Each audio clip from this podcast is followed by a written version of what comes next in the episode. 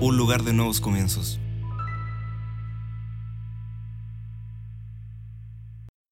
Por favor. Hechos capítulo 3. Y vamos a leer la versión NTV.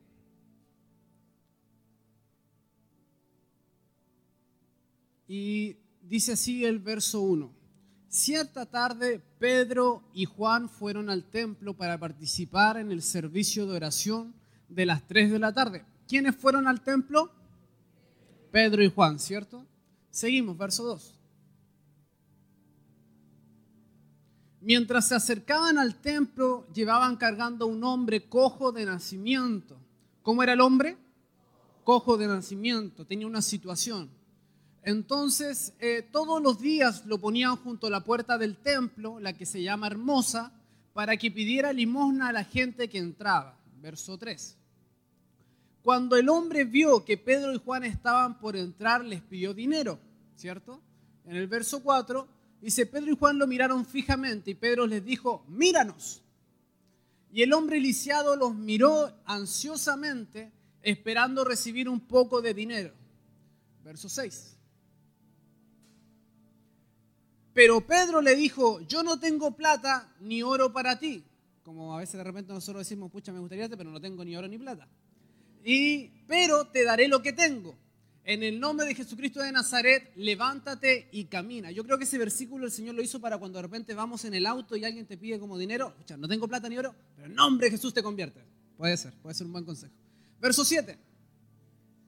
Entonces Pedro tomó al hombre lisiado de la mano derecha y lo ayudó a levantarse. Y mientras lo hacía, diga conmigo, al instante, al instante, los pies y los tobillos del hombre fueron sanados y fortalecidos. Wow, verso 8.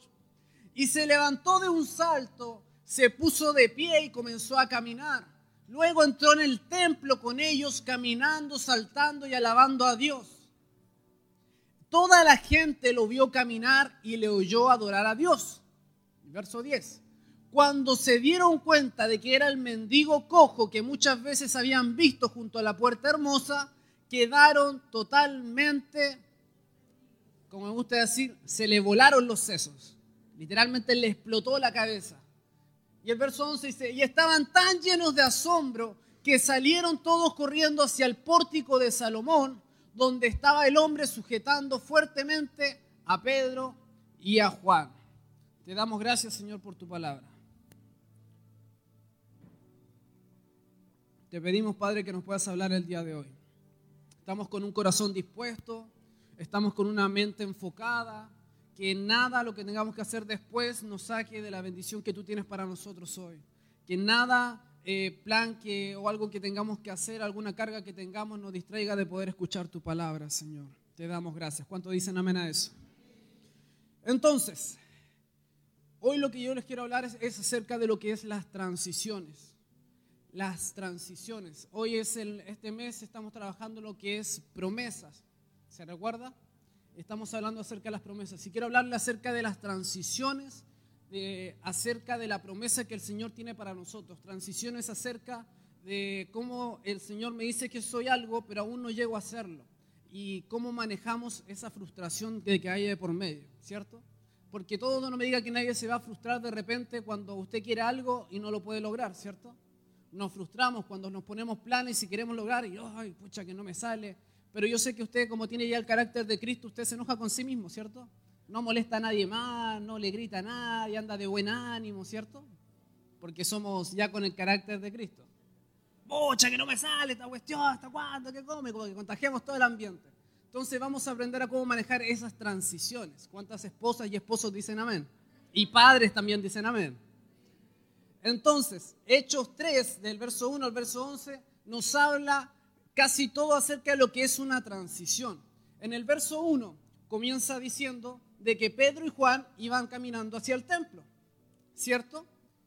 Y lo interesante de eso es que si ustedes después, y eso ya es tarea, leen el capítulo 2 de Hechos, y lo pueden también eh, saber en nuestro eh, Instituto Bíblico Apostólico, recomendado.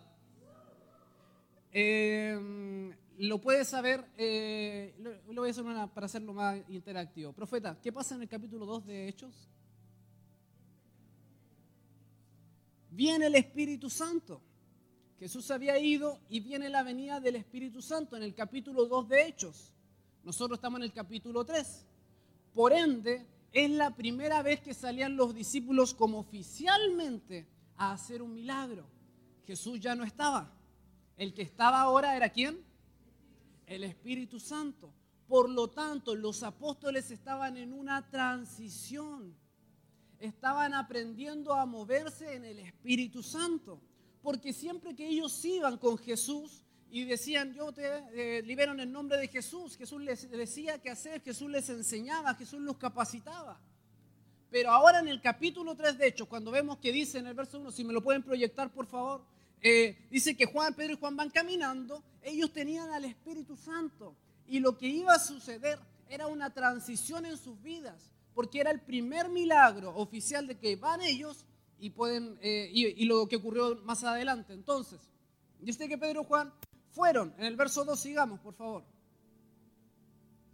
Entonces dice que mientras se acercaban al templo llevaban cargando un hombre cojo de nacimiento y todos los días lo ponían a la puerta del templo, la que se llama hermosa, para que pidiera limosna a la gente que entraba.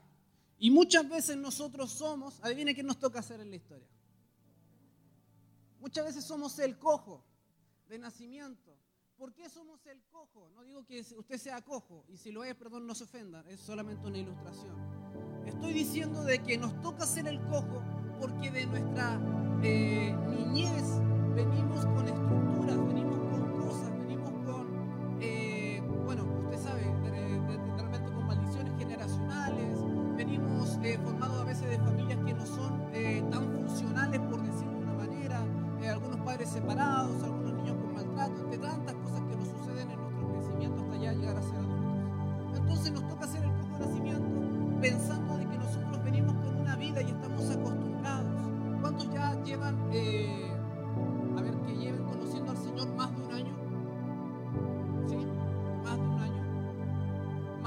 dos años. Más de cinco años. Más de diez años. No sé si quiero contar más de 15, 20, porque voy a poder revelar su edad, pero no, no lo voy a hacer. Dejémosla ahí. Entonces, entre más tiempo nosotros pasamos en conocer a Dios, significa que hubo una naturaleza pecaminosa dentro de nuestro que nuestra mente muchas veces fuera viciada, que fuéramos esclavos a ciertas cosas y que nuestro cuerpo estuviera acostumbrado a cierto tipo de cosas. ¿Me sigue? Entonces nosotros en la ilustración somos el cojo de nacimiento. En el verso 3 dice lo siguiente. Entonces cuando el hombre vio a Pedro y a Juan estaban por entrar y le pidió dinero, ¿cierto? Porque era lo que estaba acostumbrado a hacer. Dice que desde que el nacimiento lo ponían en la puerta, que era la hermosa, a pedir dinero. Verso 4. Y Pedro y Juan lo miraron fijamente y Pedro le dijo, míranos. Por esa voz de apóstol, eh, apóstol Moisés. Míranos. Y el verso 5. Entonces el hombre lisiado los miró ansiosamente, esperando recibir qué cosa?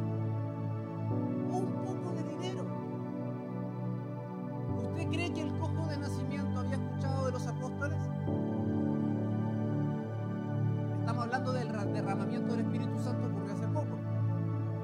Estuvo casi ahí y fue un fue tremendo. Literalmente todos salían y los que estaban ahí ocurrían milagros, ocurrían cosas. ¡pah! Fue tremendo. Lea el capítulo 2 de, 8, de, de Hechos. Fue tremendo y fue algo que se escuchó. Yo creo que él no sabía quizás quién era Pedro y Juan. Él quizás pudo haber pedido algo más. Pero ¿qué, qué fue lo que pidió? Dinero.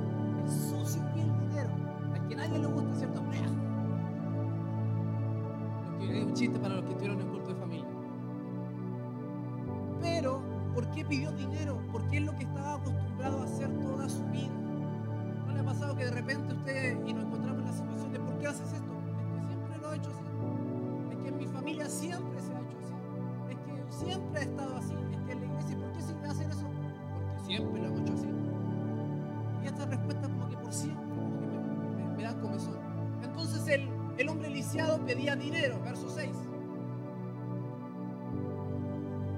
Entonces Pedro le dijo, yo no tengo plata ni oro para ti, pero te daré lo que tengo. En el nombre de Jesucristo de Nazaret, levántate y camina. Verso 7.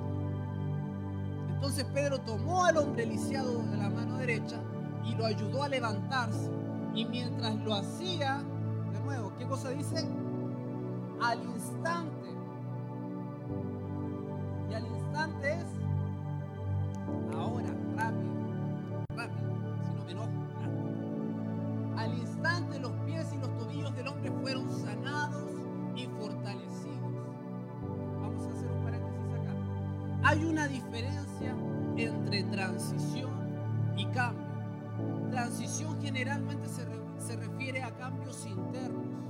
Generalmente estoy hablando, y también a un proceso más lento para que se pueda lograr la transformación. Y un cambio se asocia generalmente a algo externo y algo instantáneo.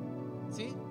Entonces transición es algo interno generalmente y eh, que es más lento, tiene un poco más de tiempo.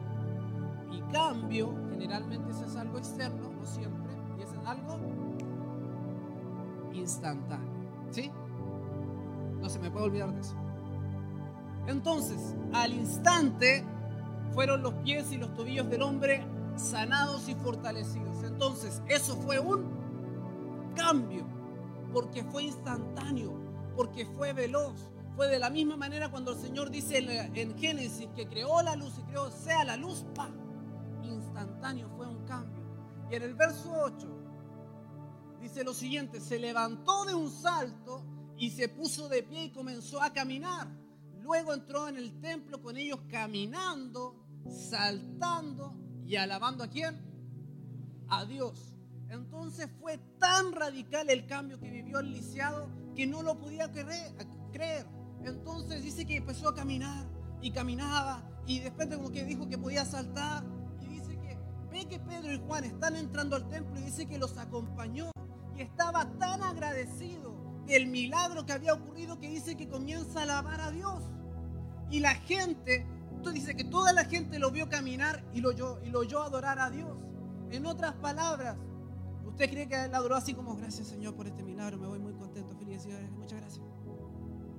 No, dice que la gente lo oyó y lo vio, o sea, literalmente, este tipo, el amigo lisiado, literalmente entró gritando.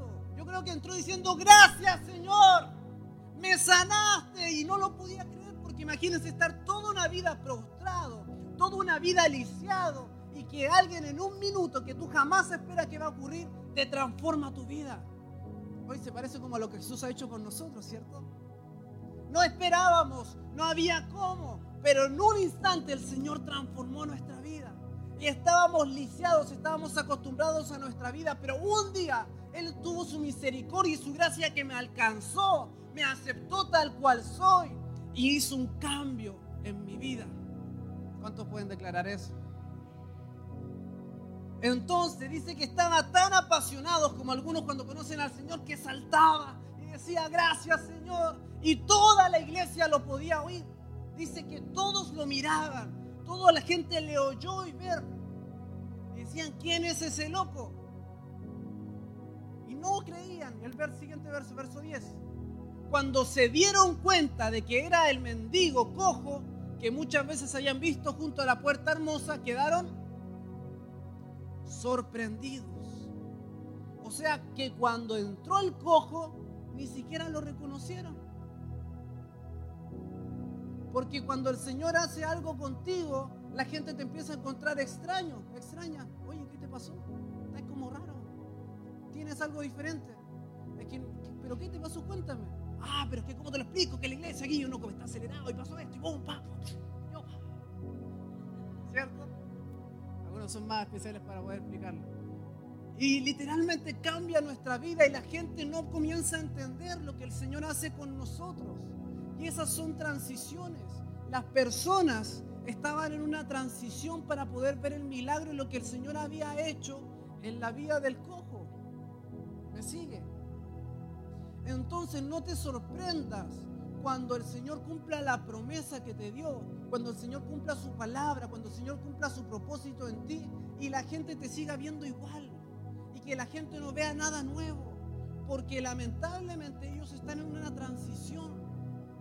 Ellos ven el cambio, pero su mente no los permite ver y su mente y su corazón le está diciendo si esa persona es la misma, si yo sé que va a volver a lo mismo. Date un mes más. Espérate un mes más y un mes más vaya a volver acá. ¿La has escuchado? Eso pasa en otra iglesia, ¿cierto? Aquí no. Y dice que la gente no lo podía creer, no lo podía creer. Y el verso 11. Y era tanto el asombro que salieron todos corriendo hacia el pórtico de Salomón, donde estaba el hombre sujetando fuertemente a Pedro y a Juan.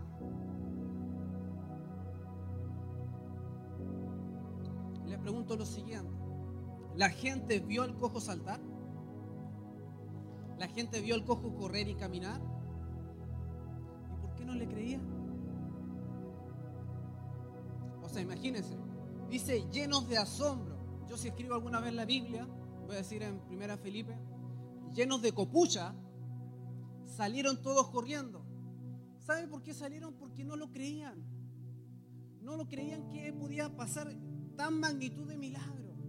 Y hay gente a tu alrededor que no va a entender lo que el Señor va a hacer contigo. No les va a calzar y decía, pero que si tú eras de esta manera, sí, pero el Señor me transformó, hizo un cambio en mí.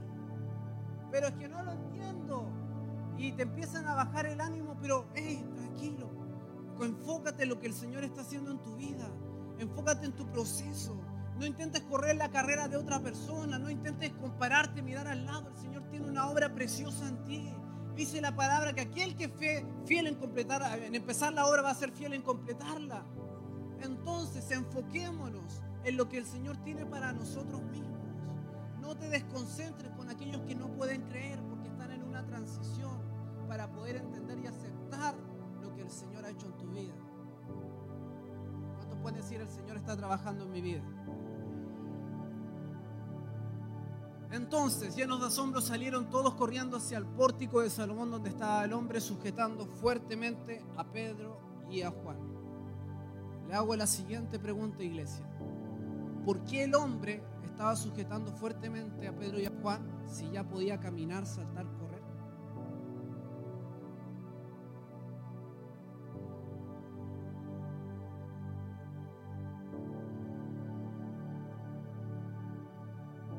él podía caminar, correr, saltar y todo eso, ¿cierto? Leímos bien. Pero acá dice que estaba sujetando fuertemente. El milagro fue, el milagro fue hecho, el milagro fue realizado. Dice que instantáneamente los tobillos y los pies se afirmaron y pudo caminar, saltar, entró al templo, dio gloria a Dios, nadie lo creía, lo siguieron y vemos que al final está sujetando fuertemente a Pedro Pablo. ¿Por qué? Porque a pesar de que el milagro fue hecho, su mente estaba en una transición. Su cuerpo estaba en una transición. Dice que cuando comenzamos leyendo en el verso 1, dice que era un cojo de nacimiento, diga conmigo, de nacimiento. O sea que toda su vida había sido un cojo. Toda su vida habían tenido que llevarlo, cargarlo y ponerlo ahí frente a la puerta que era la hermosa y pedir limosnas. Entonces cuando alguien le ofrecía algo, ¿qué es lo que esperaba? Dinero, limosnas. ¿Por qué? Porque era lo que siempre hacía. Entonces, a pesar de que tuvo un milagro y un encuentro con el Espíritu Santo y fue cambiado a su totalidad y fue instantáneo y un cambio wow, aún así no podía estar de pie mucho tiempo. Porque su mente y su corazón y su cuerpo no estaban acostumbrados. En otras palabras, iglesia, el cojo que estaba lisiado de nacimiento estaba en una transición para poder vivir en el milagro que el Señor le había dado. Me sigue. Hay milagros que el Señor ya está listos y decretó sobre tu vida. pero tenemos que aprender a caminar en ellos. Tenemos que aprender a renovar nuestra mente. Tenemos que aprender a sacar nuestra mentalidad que muchas veces nos juega en contra y entender de que el Señor ya lo hizo. El Señor ya está, ya soy capaz. El cojo yo creo que tenía que estar diciendo, no, es que yo caminé. Ay, es que tengo miedo, pero es que si me caigo, pero es que si no, el milagro fue hecho. Pero ya había una transición interna en él para poder aceptarlo, para poder caminar sobre la palabra. ¿Me sigue? Entonces, antes de ir a esa parte, eh, Romanos 12.2, por favor, y después me pones el 11. Vamos a volver ahí. Veamos que lo que dice Romanos 12.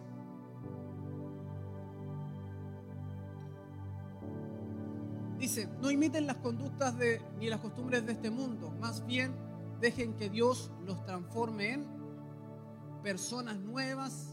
Al cambiarles la manera de pensar, entonces aprenderán a, a conocer la voluntad de Dios que es para ustedes la cual es buena, agradable y perfecta, cambiando nuestra manera de pensar, no amoldándonos a este mundo. Efesios 4:23. Veamos qué nos dice la palabra respecto a eso. En cambio, dejen que el Espíritu Santo, ¿qué cosa? Les renueve. ¿Por qué no le dices a alguien, renuévate? Renueva algunas canciones. Renueva el auto. Amén. Renueva su casa. ¡Woo! Renueva el closet. No, por ahí no va la cosa. Hablemos las cosas del Señor. En cambio, dejen que el Espíritu Santo les renueve sus pensamientos y actitudes. Entonces, amados, vuélveme al verso 11, por favor, de Hechos. Entonces tenemos que entender de que el milagro muchas veces en nuestra vida está hecho. ¿Cuántos pueden declarar eso? Está hecho, está listo. Pero tenemos que aprender a caminar sobre él.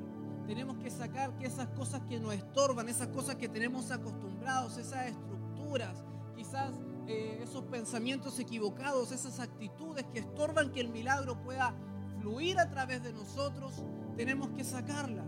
Y un detalle es que el, el cojo de nacimiento, de nacimiento dice que eh, donde estaba el hombre sujetando fuertemente a Pedro y a Juan. Sujetando fuertemente. Y sujetar fuertemente no es solamente así como que, ya por si acaso.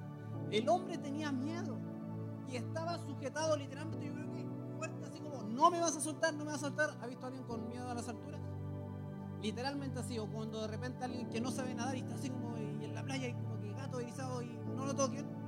Literalmente así, decía, estaba sujetado fuertemente. Pero él podía caminar, ¿cierto? Entonces el Señor nos habla dos cosas respecto a eso. Nos habla una, de que hay cosas que nosotros estamos aferrados hoy, que no necesitamos seguir aferrados. Porque el Señor hizo el milagro. ¿Él necesitaba estar aferrado? No, no, no necesitaba sujetarse. Si caminó, saltó, es como que tu hijo te diga, no, es que estoy cansado, mamá, y no quiero ir al colegio. Y si usted lo deja en la casa, y después, mamá, quiero salir con mi amigo, ir a andar en bici, ir a qué. ¿No estaba medio enfermo, cansado? ¿Cuántos hijos dicen amén? Pero literalmente el lisiado de nacimiento no necesitaba estar sujetado. Entonces hay cosas, recuerda quiénes son los lisiados en la ejemplificación? Nosotros. Entonces hay cosas que nosotros ya no tenemos que seguir sujetados, tenemos que soltarlas. ¿Qué cosas tienes que soltar? ¿Qué cosas hay en tu vida que tienes que soltar que ya no las necesitas? Pueden ser malas, pero también pueden ser cosas buenas. De, a lo mejor tengo que soltar algo bueno que me está impidiendo una bendición mayor de Dios. El milagro está hecho. Dice la, dice la palabra que Él ya hizo la obra en nosotros, solamente tiene que manifestarse. Por lo tanto, tengo que entender de que hay cosas que hoy quizás estoy sujetado, buenas o malas, pero hoy ya no las necesito, por ende tengo que soltar y comenzar a soltar. Entonces tienes que tener la capacidad de ver y discernir qué áreas en tu vida estás en transición, qué áreas en tu vida tienes que transicionar a poder comenzar a vivir en la palabra de Dios, en lo que Él dijo. Y segunda cosa, del sujetarse fuerte, también lo podemos entender de esta manera. Y es entender que toda transición son nuestros tiempos de mayor vulnerabilidad. Vulnerabilidad, vulnerabilidad. ¿Se entiende? vulnerabilidad. Vulnerable. Donde estamos más vulnerables. Gracias. Donde estamos más vulnerables. Las transiciones son esas áreas de nuestra vida donde cualquier cosa podemos salir muy dañados. Entonces, una, tenemos que soltar cosas que hoy no necesitamos soltar urgentemente. ¿Para qué? Para que el milagro se pueda, manifestar en totalidad. Pero segundo, como en las transiciones somos vulnerables, tenemos que aprender a, a sujetarnos bien fuerte a la mano del Señor.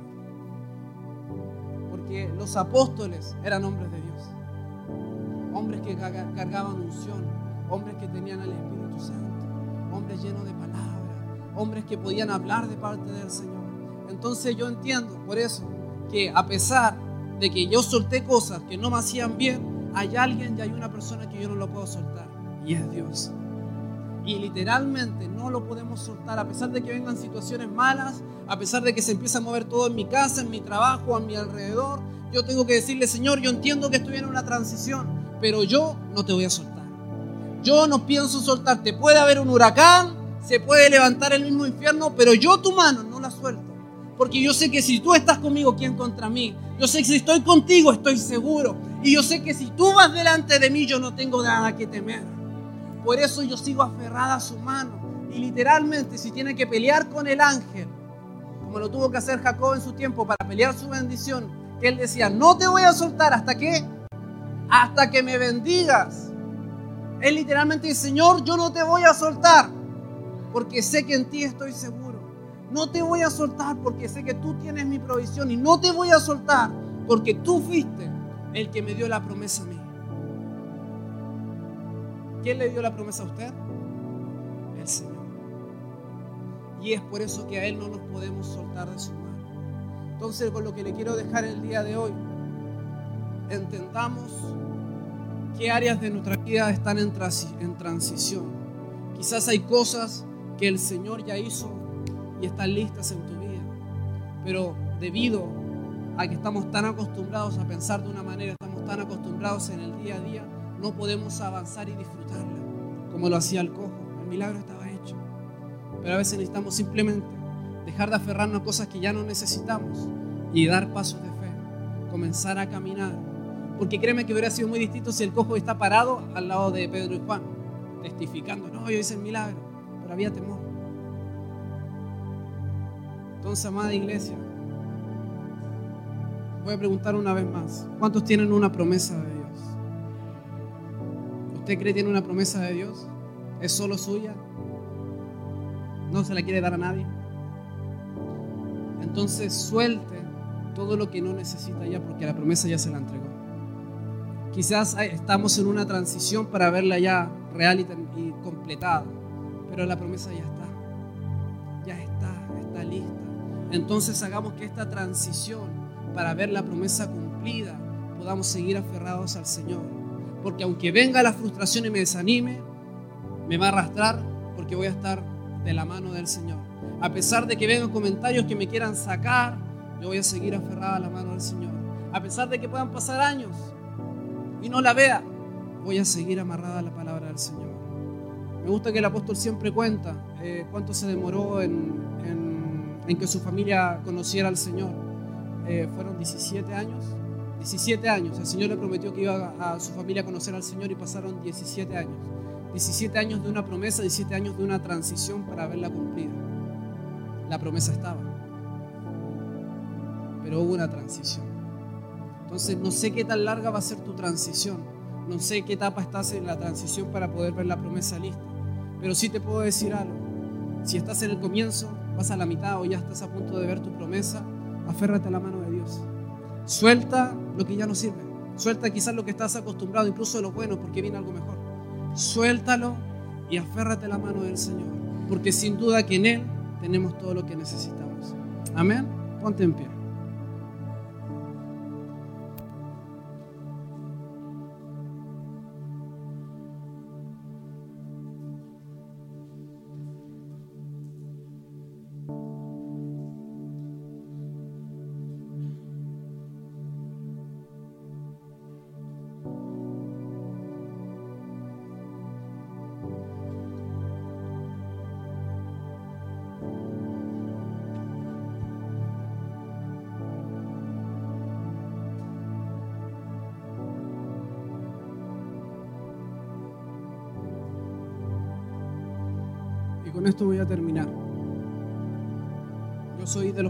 Cuando digo termino, sí termino, por si acaso. No, no me alargo. Algo dejar muy claro. En esa transición, en cualquiera que sea la que estás, tú con tu familia, tú con tu trabajo, personalmente, te voy a aconsejar algo. Existencia se refiere a todo nuestro diario vivir. Se refiere a todas las circunstancias, problemas, situaciones que podamos estar viviendo constantemente. Eso es existencia. Nosotros tenemos que dejar de vivir en nuestra existencia. Y esto ayer lo hablé con algunos jóvenes. ¿Para qué? Para comenzar a vivir de la palabra y del Espíritu. No puedo meter mi existencia a la palabra y el Espíritu. ¿Se entiende por qué? Porque debo vivir completamente de su palabra y de su Espíritu. Cosa de que cuando yo comienzo a vivir allá, todo lo demás existencial, problemas, situaciones se empiezan a alinear a eso. Entonces, en cualquier transición que usted pueda estar, aférrese a la palabra del Señor, no la suelte. No sé si ya está desesperado y ya lo iba a soltar, no la suelte, afírmese, suelte lo que ya no sirve y comencemos a caminar para ver la promesa que el Señor nos dio. Amén. ¿Por qué no levantas tus manos y te, te empiezas a dar gracias al Señor? No sé en qué transición estás, no sé cómo va tu promesa, quizás la querías dejar, la querías abandonar, ha pasado mucho tiempo, quizás estabas triste, quizás necesitabas fuerzas, quizás ya las habías olvidado, pero el Señor el día de hoy quiere hacerte entender que ya está, ya está, está disponible para ti.